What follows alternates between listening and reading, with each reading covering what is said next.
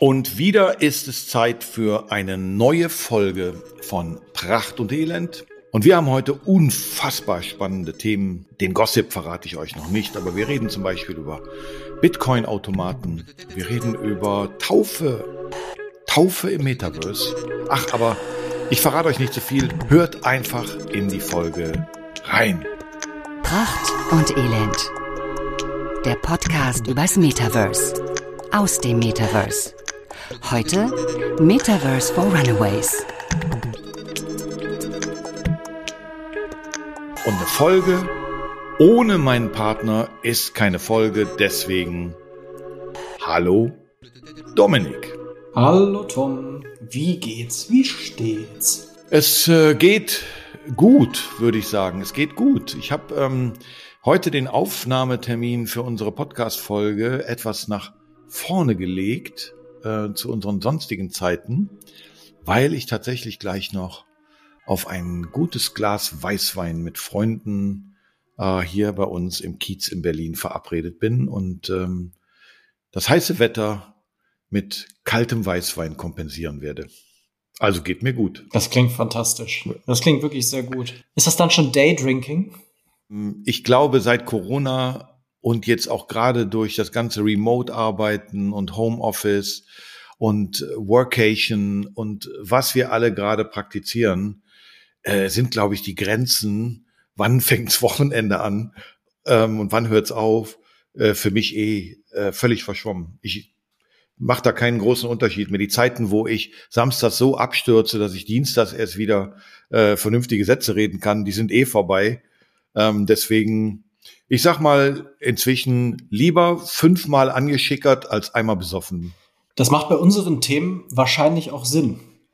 Häufig angeschickert also zu sein, statt immer volle Kanne besoffen zu sein. Also lass uns äh, seriös werden, denn dieser Podcast ist ein Tech- und Wirtschaftspodcast, auch wenn wir jetzt mit Gossip anfangen. Aber ich finde, zu diesen Gossip-Themen passt es. Und äh, die machen wir ja heute so ein bisschen im Schnelldurchgang. Deswegen die Frage an dich. Welche A, B, C oder D Promis sind denn diese Woche im Metaverse gelandet? Pracht und Elend. Gossip Stories. Wie gefühlt jede Woche haben wir auch diese Woche wieder mindestens drei Promis oder Promi-Gruppen, die wieder mit Vormarsch ins Metaverse gegangen sind. Wobei alles eigentlich alte Metaverse-Hasen sind. Also BTS hat jetzt eine größere Veranstaltung im Decentraland gehabt. Das ist diese koreanische K-Pop-Band. Die haben dort ähm, ihr Musikvideo gelauncht. Wir haben Paris Hilton, die jetzt eine Kooperation eingegangen ist mit The Sandbox. Auch Paris Hilton war schon erfolgreich im Metaverse, ähm, ist vor allem sehr erfolgreich mit NFT-Projekten. Die hat man eine mega coole Tasche als NFT verkauft. Dann sah die Tasche so aus wie so ein Cocktailglas. Also Paris Hilton muss ich auch wieder kurz einhaken. Das ist ja ist ja so ein bisschen die ähm, die Verona Feldbusch ähm, der USA, ähm, weil man der ja auch immer unterstellt, dass die irgendwie so ein äh, ja ein doofes blondes Mädchen ist. Aber ich finde, die zeigt uns in den letzten Jahren, dass die halt einfach eine eine Businessmaschine ist. Also ähm, da, ne, das, ich finde, das ist wieder so ein Klassiker, dass jemand auf sein Aussehen und seinen Lifestyle runter dekliniert worden ist, ähm, uns aber heute zeigt, nee, die ist echt nicht auf den Kopf gefallen und ähm, wie ich schon gerade von dir gesagt, erfolgreiche NFT-Projekte und jetzt gerade auch mit neuen Projekten in der Sandbox unterwegs. Ja. Ähm, können wir ja auch ähm, oder ich verweise an der Stelle einfach mal auf den Blog The Metaspace. Also wenn ihr auch gerade zu den Gossip-Themen noch ein bisschen mehr Facts oder auch eben die, die Links haben wollt, wo man was findet, äh, findet ihr äh, auf themetaspace.com. Ähm, und äh, last but not least, wer, wer war noch diese Woche? BTS, Paris Hilton? Steve Aoki. Also heute Nacht oh. am Mittwoch, also 17. August, wo wir gerade aufnehmen, da war für deutsche Zeit um drei Uhr nachts eine Veranstaltung, auch im Metaverse Decentraland, die ging bis fünf Uhr. Und da hat äh, Steve Aoki höchstpersönlich einen äh, Livestream gemacht von, ich meine, Ibiza. Also dort wurde im Metaverse halt äh, übertragen das Konzert oder das Setup, was er auf Ibiza gespielt hat. Äh, und du wolltest, du hattest mir eigentlich Ja. letzte Woche versprochen, ähm, du nimmst dran teil. Und? Nee, ich habe verschlafen. verschlafen. Ich habe mal, also ich bin ja wirklich irre, was sowas angeht. Ich stelle mir mal gern so Wecker für solche Veranstaltungen, auch gerne mitten in der Nacht, weil das macht schon oft Sinn. Ist ja klar, die meisten Veranstaltungen sind aus amerikanischen Zeiten oder sind für amerikanische Zeiten erstellt worden. Das fällt dann leider oft bei uns mitten in die Nacht. Und dann stelle ich mir auch schon mal einen Wecker, gerade wenn es um irgendeinen Drop oder Launch von NFTs geht. Und bei so einer Veranstaltung, äh, bei so einer Veranstaltung ist in der Regel auch was zu holen. Ich habe jetzt nicht genau überprüft, was da genau abging, aber bei Steve Aoki und so einem Setup ist immer davon auszugehen, da passiert was, Okay. da lohnt es sich mal mit dabei zu sein. Ja, Ich hätte auch nur von dir wissen wollen, ob er eine virtuelle Torte äh, ins Publikum geschmissen hat und ob du vielleicht getroffen worden bist. Ähm, weil das finde ich dann noch eine ins Metaverse transportierbare Aktion. Also für alle, die nicht so elektronisch Musik bewandert sind. Steve Aoki ist ja eine, eine Elektro- oder Techno-Legende. Äh, und bei all seinen großen ähm, ähm, ja, Auftritten, Sets, was auch immer, äh, wirft er eine riesige Tochter ins Publikum äh, und die Fans stehen eigentlich schon da und schreien danach, bitte triff mich. Also äh, das hätte mich interessiert, ob es das auch im Metaverse gegeben hätte. Aber ähm, kann man solche Sachen, nur mal Interesse halber gefragt, ist dieses Konzert dann live und weg oder gibt es da auch eine Art, ich sage das mal wieder so mit meiner Mediathek, also kann man sich solche Sachen dann auch ähm, noch nachträglich angucken? nee. Also wenn dem so wäre, ähm, wobei, es kommt drauf an. Ich war vor ein paar Monaten auf einer Boy George Veranstaltung im Metaverse. Also tatsächlich hat Boy George auch ein Konzert in einer riesengroßen äh, Konzertlocation im Decentraland gegeben. Und der Livestream, der dort übertragen wurde, den konnte man sich auch noch einen Monat später in derselben Veranstaltung anschauen. Das kommt aber immer drauf an. Also ich Okay. finde es nicht unbedingt immer schlau, das irgendwo abzuspeichern, weil wenn ich es mir eh nachträglich irgendwo anschauen kann, gibt es weniger diesen Grund, wirklich dahin zu gehen. Es ist ja eh auch schon virtuell übertragen. Ja, ja. Ich dachte eher, du fragst jetzt, ob da ein Bildschirm im Metaverse drin ist, auf dem man wirklich diesen Livestream sehen kann, oder ob da ein animierter Steve Aoki steht und das Konzert gibt. Naja, da habe ich ja in der letzten Folge oder in der vorletzten Folge, boah, wir produzieren echt schon eine Menge. Wir sind ja, glaube ich, schon Folge sechs oder sieben, ich weiß es gar nicht genau. Ähm, ähm, da habe ich dich ja schon nachgefragt, also und du hast mir ja sehr schön erklärt, dass es da eben die unterschiedlichen Möglichkeiten gibt. Und wir hatten ja gerade unsere äh, Metaverse for Beginners Folge zum Thema Avatar. Ähm, äh, deswegen frage ich jetzt, äh, frage ich jetzt ganz fachmännisch. Also ähm, war es ein Avatar von Steve Aoki oder hatte er so einen Motion-Anzug an, wo man jede seiner Bewegungen nachvollziehen konnte? Was war's? Weder noch. Es war tatsächlich einfach nur ein Bildschirm, äh, der, den man sehen konnte. Und äh, da hat man sich dann mit anderen Avataren vorgestellt, um sich gemeinsam da diesen Livestream anzuschauen. Okay. Reicht eh nicht für einen Stempel von uns zu vergeben, aber hätte ich gesagt, hätte ich dann was mehr erwartet. Aber okay, also Steve Aoki, BTS, Paris Hilton, das sind so die, die diese Woche im Metaverse für Schlagzeilen gesorgt haben, im, im Gossip.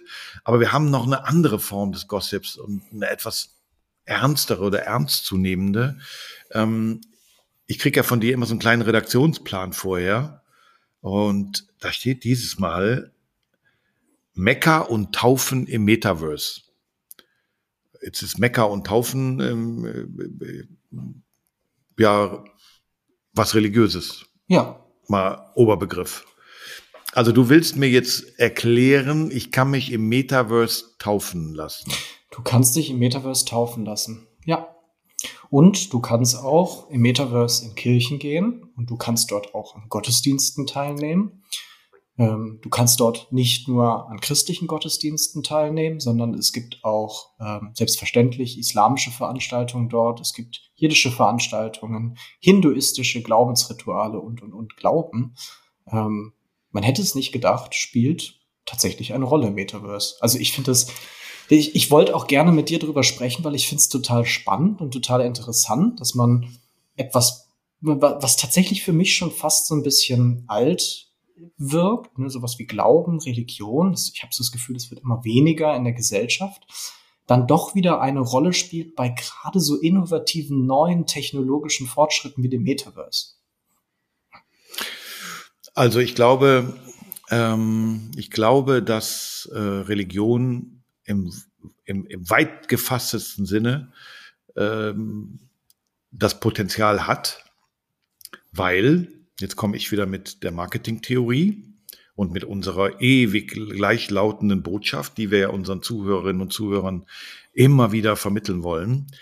Also auch wenn die Community immer kleiner wird, äh, zumindest in den äh, unseren Religionen, in katholischen, protestantischen Religionen, bin jetzt nicht informiert, wie es im Hinduismus und Buddhismus aussieht, aber es gibt eine Community. Und es gibt eben schon klassische Kommunikationskanäle in dieser Community. Insofern fangen die eben nicht mit drei, vier sich in irgendeinem Metaverse verlaufenden Avataren an, sondern die haben einfach schon mal eine Community, mit der sie arbeiten können. Dann haben sie eine Botschaft, die ja ohnehin spirituell ist. Also ich war Messdiener acht Jahre, ich war sehr viel in der Kirche. Ähm, mir ist der Heiland an keinem Sonntagmorgen live erschienen. Also der stand nicht auf einmal hinter mir, hat mir auf die Schulter geklopft und hat gesagt, heute mal auf meiner Tour durch meine Kirchen in Loma im Rheinland, sondern es war sowieso nicht real. Also von daher ist der Schritt ins Metaverse da wahrscheinlich wirklich naheliegend. Also jetzt mal einfach vom, vom, vom theoretischen, vom, vom Ansatz. Technologisch musst du mir jetzt sagen, macht das Sinn, in, in Mekka äh, sich vor die Klagemauer ähm, zu setzen, also virtuell?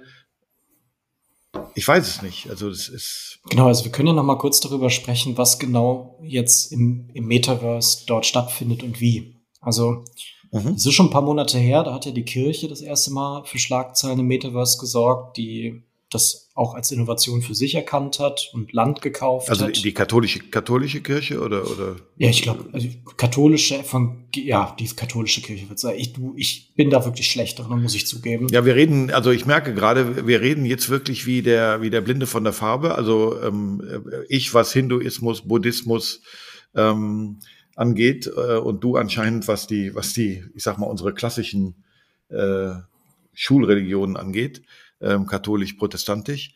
Ähm, okay, also äh, lass es uns mal allgemein formulieren. Unabhängig, um welche Kirche es sich handelt, was bieten diese unterschiedlichen Religionsgemeinschaften, Kirchen ähm, denn im Moment im Metaverse an? Ja, die haben zum einen in diversen Metaversen Land gekauft und dort Kirchen aufgesetzt. Ähm, es ist nicht zu 100% verifiziert, ähm, welche Kirche, um da kurz drauf einzugehen, weil es gibt genügend freie Kirchen, die sich ebenfalls Land gekauft haben und ja, freikirchliche Organisationsstrukturen dort aufsetzen und aufbauen. Ähm, aber total interessant, unabhängig zu der Kirche werden jetzt viele äh, Glaubensrituale die von allen Religionen, von allen Weltreligionen angeboten. Du hast eben das Beispiel genannt, die äh, Klagemauer, in die man nun virtuell mit einer VR-Brille auch eine Nachricht reinstecken kann. Ich weiß ehrlich gesagt nicht so richtig, ähm, um die Bedeutung dessen, aber ich weiß sehr wohl, dass das einen Bezug zu einem der Glauben hat. Man kann nun in Mekka ähm, auch seinen Glauben ausführen. Also da ist ja dieses klassische Bild auch da. Ich will da um Gottes Willen überhaupt nicht respektlos wirken, aber ich kann es jetzt nicht anders beschreiben. Das ist dieser schwarze, ähm, das schwarze Quadrat, was in der Mitte steht, wo im Kreis die ganze Zeit äh, Personen, glaube ich, betend drumherum laufen. Ähm, das kann man nun auch mit einer VR-Brille machen. Also man setzt die VR-Brille auf und läuft dann automatisch eben um diesen schwarzen Block. Man kann dort in Kirchen gehen, man kann dort getauft werden, man kann ja dort auch bereits heiraten. Das hatten wir vielleicht auch schon mal angeteased. Ich glaube, äh, Prinz, äh, Prinz Boateng, ja? also hier, wer sich mit Fußball auskennt, dem sagt der Name Boateng was. Und äh, Kevin Prince Boateng hat, glaube ich, sogar im Metaverse geheiratet. Ja, genau. Also es gibt ganz viele Möglichkeiten, die halt eben diese Glaubensrichtungen schon anbieten. Ich finde ich finde es spannend, also ich finde es erstmal sehr innovativ, dass so etwas Alteingesessenes auf so eine Technologie aufspringt. Ich finde die Begründung auch ziemlich cool. Also ein vielen Universitäten hat das jetzt Einzug gefunden. Ähm, man sucht natürlich immer nach neuen Wegen, um junges Publikum auch anzusprechen und die Geschichte hinter einer Glauben, hinter einer Religion zu erklären und anschaulich zu erzählen. Ja. Früher hat man halt Filme produzieren lassen mit äh, Mel Gibson. Nee, ganz früher, ganz früher hat man so ein Ding, äh, so ein Buch äh, geschrieben, ähm, die Bibel. ähm, also deswegen Storytelling, ja, und auch das ist ja eine unserer Key Messages. Metaverse braucht Storytelling. Ohne durchgängige Geschichte, die all das hat, was eine gute Geschichte braucht. Heldenfiguren, ähm, Tragödien, Probleme, die gelöst werden müssen. All das macht gutes Storytelling aus. Und ob man dran glaubt oder nicht. Und wirklich, das ist ein heikler Punkt, aber wir müssen ihn aufgreifen, weil es ist eine der Innovationen im Metaverse, die gerade stattfindet. Ähm, es, ich will hier keine Diskussion über Religion und Zugehörigkeit zu einer Kirche und was auch immer. Das muss jeder für sich selber entscheiden.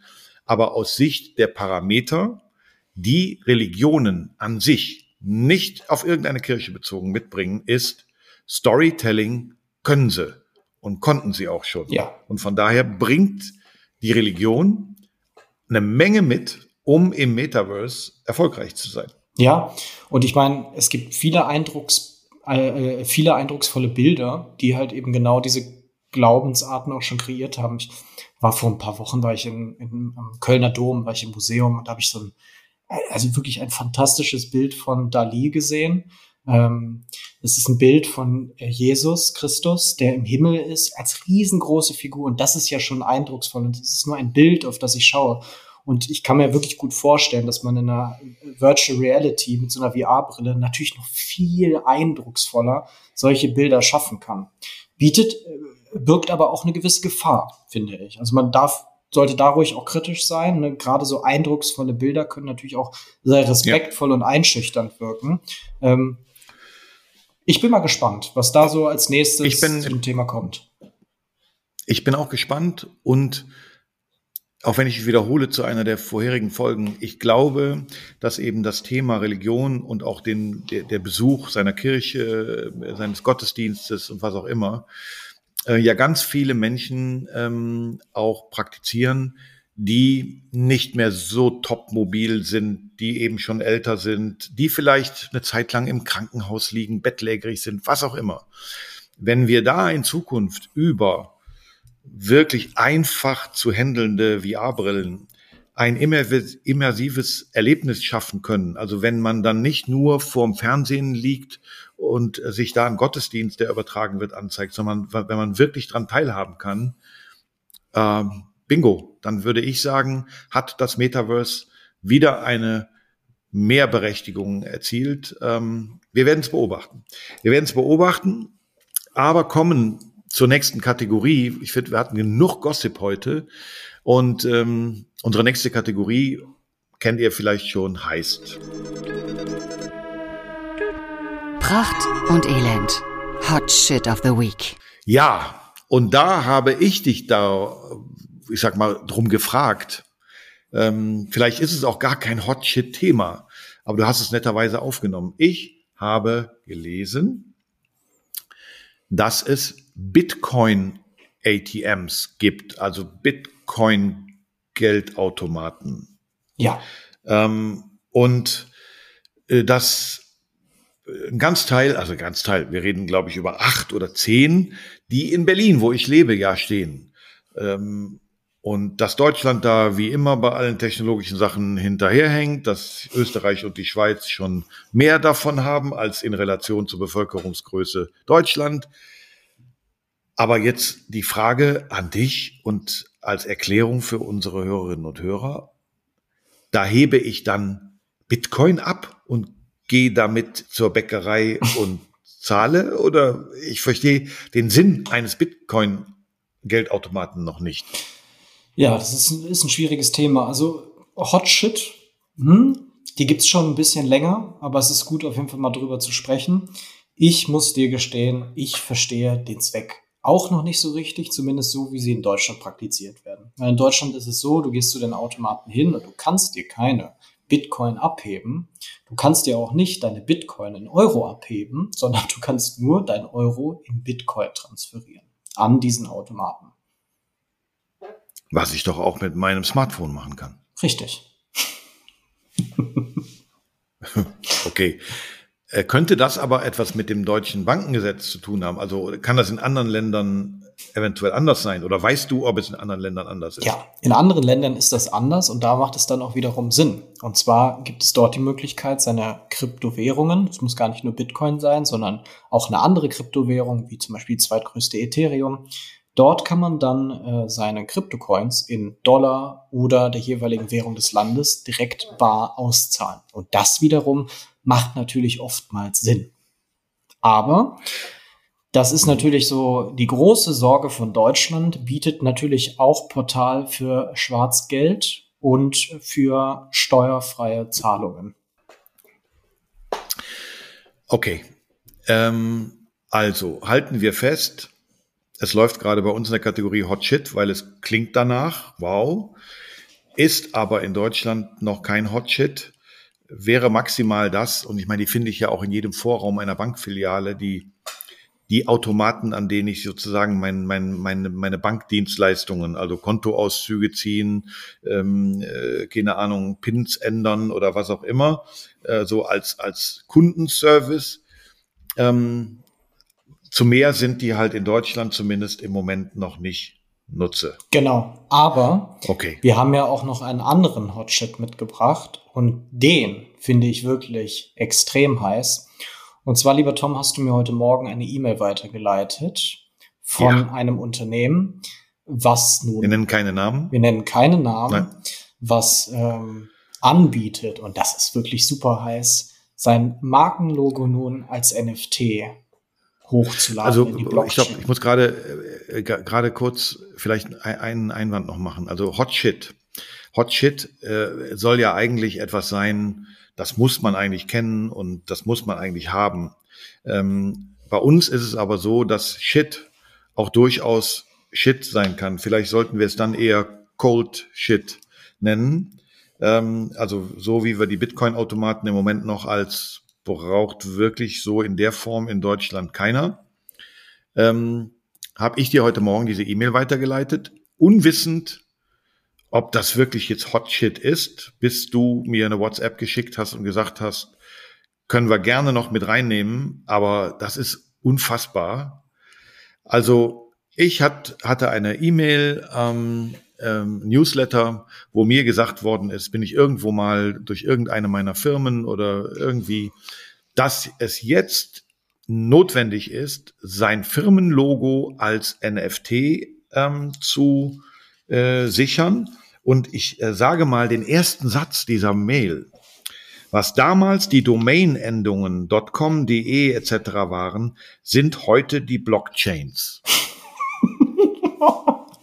also Jetzt mit meinem Verständnis, du bist der Experte. Für mich hört sich das mit dem, was ich inzwischen verstanden habe, als der totale Schwachsinn an. Es ist totaler Schwachsinn. Das macht überhaupt keinen Sinn, was da kommuniziert wird. Deswegen ausdrücklich an der Stelle. Das, was da angeboten wird, ist kompletter Quatsch. Also, ich habe mir das Ganze mal genauer angeschaut. Ich habe darauf geklickt und wollte mal wissen, was genau wird mir da angeboten. Weil theoretisch könnte das ja erstmal etwas Spannendes sein. Ist es eine Möglichkeit, wie man, ohne dass man Geld bezahlen muss, ein Logo als NFT irgendwo abspeichern kann? Ja, das ist es im Grunde. Nur interessant ist, dass wenn man das hochlädt, das Logo auf der Wallet dieser Plattform dann abspeichert. Das, das bedeutet, dass man aus seinem Logo ein NFT erstellt und selber noch nicht mal die Rechte dafür besitzt. Diese Rechte kann man sich dann von, von denen ja. halt äh, organisieren. Also theoretisch ist es erlaubt, dass man dann äh, seine Wallet-Adresse angibt und die transferieren das dann rüber. Die sind aber super intransparent, äh, was diese Information angeht. Und ich glaube, das Ganze kostet auch Geld. Und noch interessanter ist, dass man monatlich. Es, kostet Geld. Es kostet ja. Geld. Man muss sogar monatlich Geld dafür bezahlen, dass man sein Logo auf der Wallet eines anderen Menschen oder eines anderen Unternehmens hostet. Das ist perfide. Also, genau. Also ähm, ich muss vielleicht erklären, dann dazu sagen, nur das macht es nicht besser. aber äh, kostet irgendwie 1,99 im Monat. Also ist so vergleichbar mit, ich sichere mir mal eine Domain bei irgendeinem der, der Provider. So für eine Idee, die ich habe, keine Ahnung, ob ich damit was mache, mal 1,99 im Monat äh, investiert man dann, um sich was zu sichern. Ich glaube, das geht so in die Richtung. Aber ich habe dann eben auch ähm, eben vor unserer Aufzeichnung nochmal geguckt und habe gesehen, okay, also die, es gibt dann die, die klassischen ähm, FAQs und dann ist so, kann ich mein Firmen-NFT, also mein Logo als NFT auch verkaufen? Wo die dann sagen, ja, noch nicht, wir sind aber gerade dabei, die Schnittstelle zu OpenSea, was sozusagen der, der Großhändler, der Laden der, der Mediamarkt Saturn für NFTs ist, OpenSea, ähm, dass man im Prinzip dort, also es, es klingt wirklich dubios, es klingt nach, da machen wir jetzt schnell Geld mit, es klingt so wie diese Abmahndinger, wo man auf einmal von irgendeiner Kanzlei irgendwas bekommt, weil man auf seiner Website irgendeinen Fehler gemacht hat. Wir nennen keine Namen, wir sagen nur einfach, wenn ihr so eine Mail als Newsletter bekommt, prüft es sehr genau oder lasst es am besten bleiben, weil nach unserem Kenntnisstand macht es überhaupt keinen Sinn, Null. sein Firmenlogo aktuell als NFT zu sichern. Genau. Sagen wir noch zwei, drei Dinge kurz einmal dazu. Nummer eins. Die Domain existiert natürlich weiterhin und ist genauso relevant. Man kann auch in Verbindung mit dem Web 3 wieder Domains erstellen. Beispielsweise coca-cola.eth.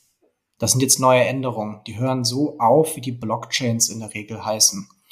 Und das sind die neuen Domains, die zukünftig als Wallet-Adressen genutzt werden. Das ist ein eigenes Thema wieder für sich und super spannend. Was dort angeboten wird, ist einfach nur ein Bild hochzuladen. Denn selbst wenn ich mein Markenlogo als NFT hochlade, habe ich das weder irgendwo angemeldet, habe ich weder irgendeinen Nutzen davon, oder eine Markenregistration gemacht oder sonst was. Da steckt auch keine große Behörde dahinter. Das ist ein Privatunternehmen. Sondern ich habe einfach Moment, nur Moment, Moment. ein Bild hochgeladen.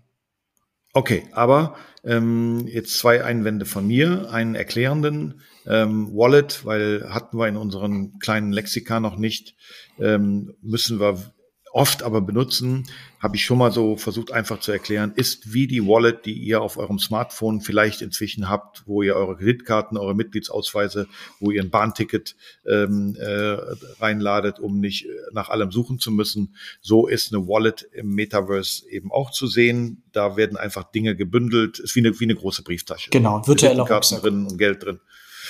So, und, und ähm, das Zweite ist, dass wir aber an anderer Stelle schon mal gesagt haben, dass die Blockchain in Zukunft ähm, das Urheberrecht revolutionieren wird, weil es dann schon relevant ist, sagen zu können, äh, das habe ich dann und dann gemacht, ich habe es dann und dann erfunden, ich habe es dann und dann komponiert, ich habe es dann und dann veröffentlicht. Jetzt widersprechen wir uns doch ein bisschen, wenn wir sagen, ja, aber für ein Firmenlogo hat das keine Relevanz was die Schutzfähigkeit oder den Schutz dieses Logos angeht. Doch, doch, selbstverständlich. Aber dafür müsste man ja mit einer Währung bezahlen, die auf der Blockchain irgendwo auch abgespeichert werden kann. Die einzige Möglichkeit, aktuell dieses Angebot nämlich wahrzunehmen, ist über PayPal. Weil ansonsten könnte, und wichtig, letzter Punkt, nicht der Zwischenhändler Digistore damit Geld verdienen. Ähm, haben wir jetzt doch einen Namen genannt. Also wer ist Digistore? Digistore 24, die größte Affiliate-Plattform in Deutschland. Okay. Äh, jetzt hast du mir ein Fragezeichen ins Gesicht gezaubert. Was bitte ist eine Affiliate-Plattform? Eine Affiliate-Plattform ist ein Marketingplatz, auf dem ich mir als externe Person ein Produkt anschauen kann und mich selber dazu entscheiden kann, dieses Produkt nun zu bewerben. Und wenn ich das bewerbe und erfolgreich verkaufe im Namen einer, eines anderen Unternehmens, verdiene ich Prozente pro verkauften Artikel. Okay, okay. also ähm, Cold Shit in unserer Rubrik war dieses Angebot. Ähm, wir wiederholen es nochmal. Kann man machen, wenn jemand meint 1,99 im Monat und man wäre aber auch da ein First Mover und wäre der, wäre der Erste gewesen, der sein Firmenlogo ähm, äh, auf einer Blockchain gesichert hat, ähm, dann macht's. Aber wir sagen ganz klar, hat im Moment weder eine Relevanz noch einen tieferen Sinn. Und deswegen kriegst von uns ähm, keinen Prachtstempel und äh, kann sogar als Scam war uns aber werden. ja war uns aber wichtig, äh, weil wie gesagt heute Morgen das in meinem Mail-Postkasten war. Ähm, das werde ich nicht der Einzige gewesen sein. Okay, mein Lieber, äh, wir eilen schon wieder durch die Folge und es wird Zeit für unsere Kategorie Pracht und Elend. No Mercy. In der wir ja gnadenlos uns ein Projekt angucken, die du in der Regel raussuchst, weil du natürlich auch ja für unseren Blog The Metaspace äh, die Hauptrecherche nach Marken im Netz machst und sie mir dann sozusagen äh, zuführst und ich guck's mir dann an aus Markensicht. Ähm, keine Angst. Auch wenn wir in der letzten Folge über das Fishverse gesprochen haben, wir sind jetzt nicht sozusagen irgendwie kleben geblieben und es geht jetzt bei uns hier nur noch um Fische. ähm, aber vielleicht sagst du uns mal, welches Projekt du ausgesucht hast und ähm, worum es dabei geht. Ja, das ist mir ein sehr wichtiges Projekt, weil es ist eins der ersten Projekte, die mich auf das Thema Metaverse und auf den Bereich NFT gebracht haben. Und zwar ist das der Flyfish Club von Gary Vee. Gary Vee ist allen Personen, die so im Bereich Marketing arbeiten, wahrscheinlich ein Begriff. Ist ein amerikanischer Unternehmer, ähm, ein Marketier, ähm, sehr, sehr erfolgreich, äh, weil er immer sehr innovativ an neue Technologien rantritt und diese ziemlich schnell auch für sich zu nutzen weiß. Und ein Projekt ist eben der Flyfish Club. Der Flyfish Club ist ein NFT-Projekt. Das hat nur bedingt etwas mit dem Metaverse im ersten zu tun, aber es macht sehr gut deutlich, wie man NFTs im Alltag einsetzen kann. Und zwar muss man dieses Projekt ein bisschen verstehen wie eine Art Clubmitgliedschaft. Derzeit ist es also möglich, sich auf großen NFT-Plattformen, Marktplätzen wie OpenSea ein NFT zu kaufen von dem Flyfish Club. Derzeit liegt so der Erstkaufpreis circa bei 3300 bis 5000 Euro. Und wenn ich mir ein NFT davon gekauft habe, kann ich zukünftig mit diesem NFT in ein Restaurant in New York gehen. Und nur dann komme ich derzeit in dieses Restaurant auch rein. Ich muss aber dazu sagen, das Restaurant hat noch nicht auf, sondern es ist erstmal nur ein Konzept. Aber es, also es gibt, okay, ein Konzept. Oder gibt es einen Eröffnungstermin? Also bauen die gerade und es wird jetzt eröffnet? Es oder gibt, steht da coming soon? Nein, nein, es, ist, es gibt ein Eröffnungsdatum 2023. Und es ist auch nicht so, dass man jetzt erstmal nur Geld gesammelt hat und die Leute warten lässt, sondern bis dahin sind auch schon viele Dinge passiert. Und zwar, ähm, wir kommen zu einem sehr, sehr wichtigen Punkt im Bereich NFT und wenn man selber dort auch ein Projekt starten möchte oder wenn man selber ähm, Interesse daran hat, in ein NFT-Projekt zu investieren. Und zwar spielt dort immer eine große Rolle die sogenannte Roadmap. Die Roadmap signalisiert transparent nach außen, was plant dieses Projekt mit den Geldern, die das Projekt erhält, zu unternehmen und was ist bisher passiert. Und das macht dieses Projekt wirklich hervorragend. Ich habe, als das Projekt gelauncht ist, das direkt mitverfolgen dürfen und da war noch relativ wenig Informationen in der Roadmap drin. Steht also in der Regel dann sowas wie Q1 diesen Jahres planen wir die NFTs auf dem Marktplatz zu verkaufen. Und in Q2 wollen wir dann anfangen, eine Community auf, aufzubauen. Und in Q3 wollen wir dann Werbung schalten und in Q4 ähm, öffnen wir Metaverse. Das ist so ein bisschen, das steht bei den meisten äh, NFT-Projekten drin. Das ist auch relativ belanglos. Und das Problem ist natürlich auch, dass es erstmal für Vertrauen äh, sorgt, man so auch oft halt an das glaubt, was dort die, die Unternehmen halt so vorschlagen, was sie sagen, was sie machen wollen. Und dann halten die Unternehmen das nicht unbedingt ein. Und Gary Vee hat mit diesem Projekt den Spieß umgedreht. Er hat am Anfang relativ wenig Informationen gegeben, außer es wird dann 2023 dieses Restaurant eröffnen.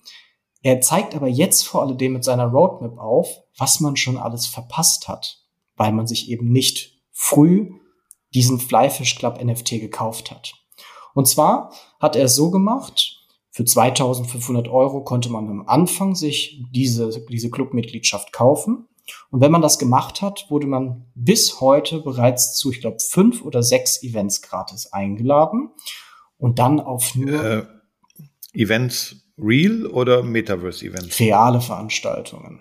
Also, äh, wie heißt dieses äh, Luxusviertel Hamptons? Die Hamptons, sagt ihr das ja, was? Die ja. Hamptons, ja, ja, ja. Ja, zum Beispiel sowas. Also in den Hamptons ein äh, super luxuriöses, exklusives Event, wo man Kaviar und Champagner und Grillen und das alles nur mit reichen, schönen äh, High Society Menschen wahrnehmen konnte und das alles natürlich kostenlos. Ne? Also man konnte, wurde eingeladen, weil man eben so ein NFT gehalten hat, ist dorthin gekommen und durfte sich dann bedienen und einfach an einem schönen Event teilnehmen. Und das ist so unglaublich geil gemacht, dass er genau diese Events mit einem Link zu einem Video, wo man sich nochmal genau anschauen kann, was man verpasst hat, in dieser Roadmap platziert. Weil schaut man sich diese Roadmap an, schaut man sich an, welche Veranstaltungen ich Idiot alles schon verpasst habe, kommt automatisch dieses krasse FOMO-Gefühl und das Verlangen danach, okay, das ist schon alles FOMO passiert. Ist, äh, FOMO ist Fear of Missing Out. Genau, die Angst, früher hat man verpassen. gesagt, Früher hat man gesagt, die Angst, was zu verpassen. Genau, okay. Mhm, okay, also dieses Gefühl wird geschürt. Ähm, es gibt eine klare Roadmap.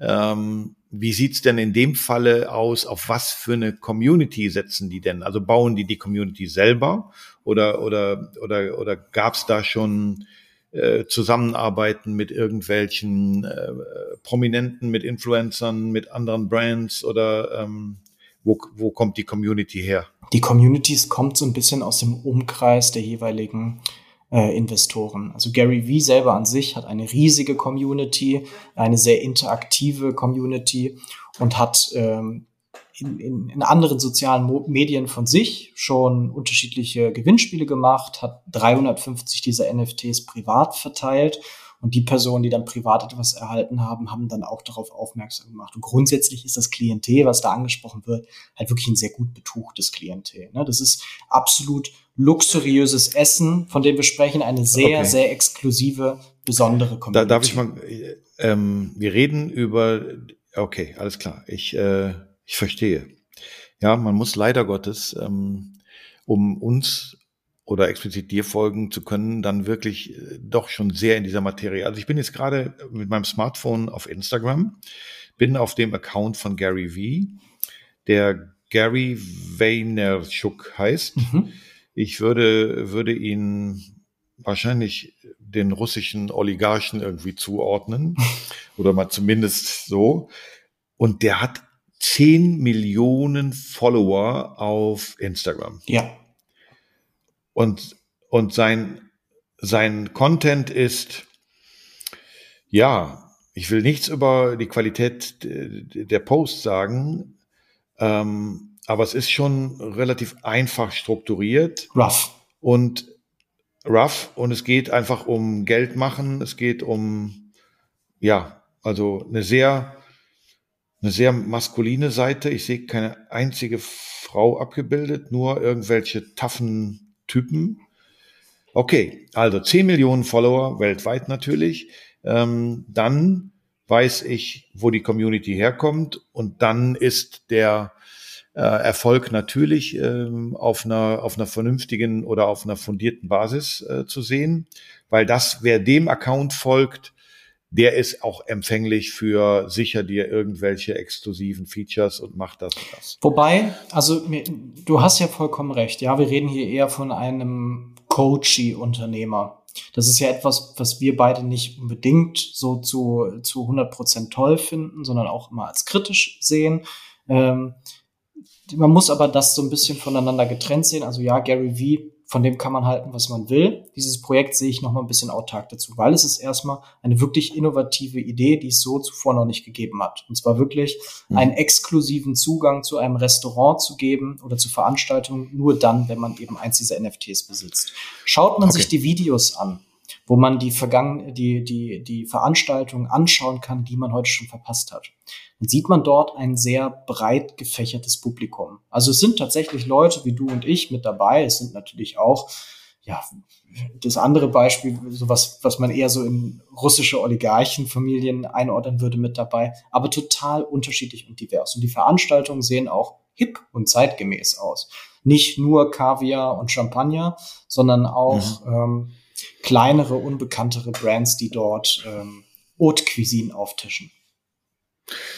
Okay.